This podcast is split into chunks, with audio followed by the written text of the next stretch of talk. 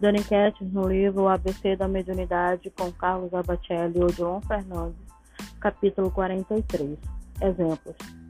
O médio principiante, sempre que possível, procurará se inteirar da vida dos médios pioneiros da doutrina. Refletirá nas dificuldades que enfrentaram, concluindo que o caminho da mediunidade, se é assinalado de espinhos, o é igualmente por abençoadas flores mirando-se nos exemplos de quantos lhe antecederam os esforços, ser-lhe-á na conquista da vitória sobre as próprias limitações. Honrar-lhe-á a memória, desempenhando com dignidade a tarefa que lhe legaram.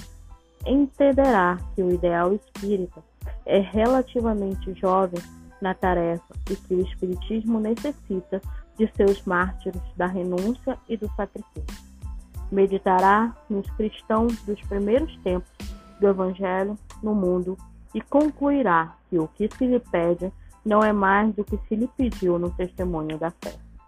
O médium não olvidará o seu compromisso espiritual com Cristo na construção do mundo novo. Trabalhará com os espíritos, mas servirá exclusivamente ao Senhor. Dará o que não tem para dar, sonhando com a paz que auxiliará os outros a encontrar para si mesmo. Como quem não consegue desentar-se ao pé da fonte cristalina em que socorre os sedentos de todas as providências. Se não puder exemplificar virtudes evangélicas, exemplificará conscientização do dever a cumprir nos resgates dos seus muitos débitos.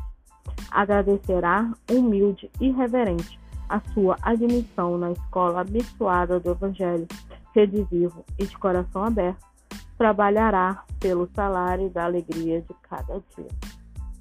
O médio tentará seguir o exemplo dos outros, porque ele será um exemplo para aqueles outros que estão ali a chegar. Muitos de nós chegamos ao centro espírita desgarrados de outras religiões e necessitamos ser acolhidos, o aprender com o outro. Então, o médio em si ele vai ser um exemplo para aqueles outros que estão a chegar. Então ele tem que ter muito cuidado de como ele procede e de como ele é. Então vamos lá até o próximo capítulo.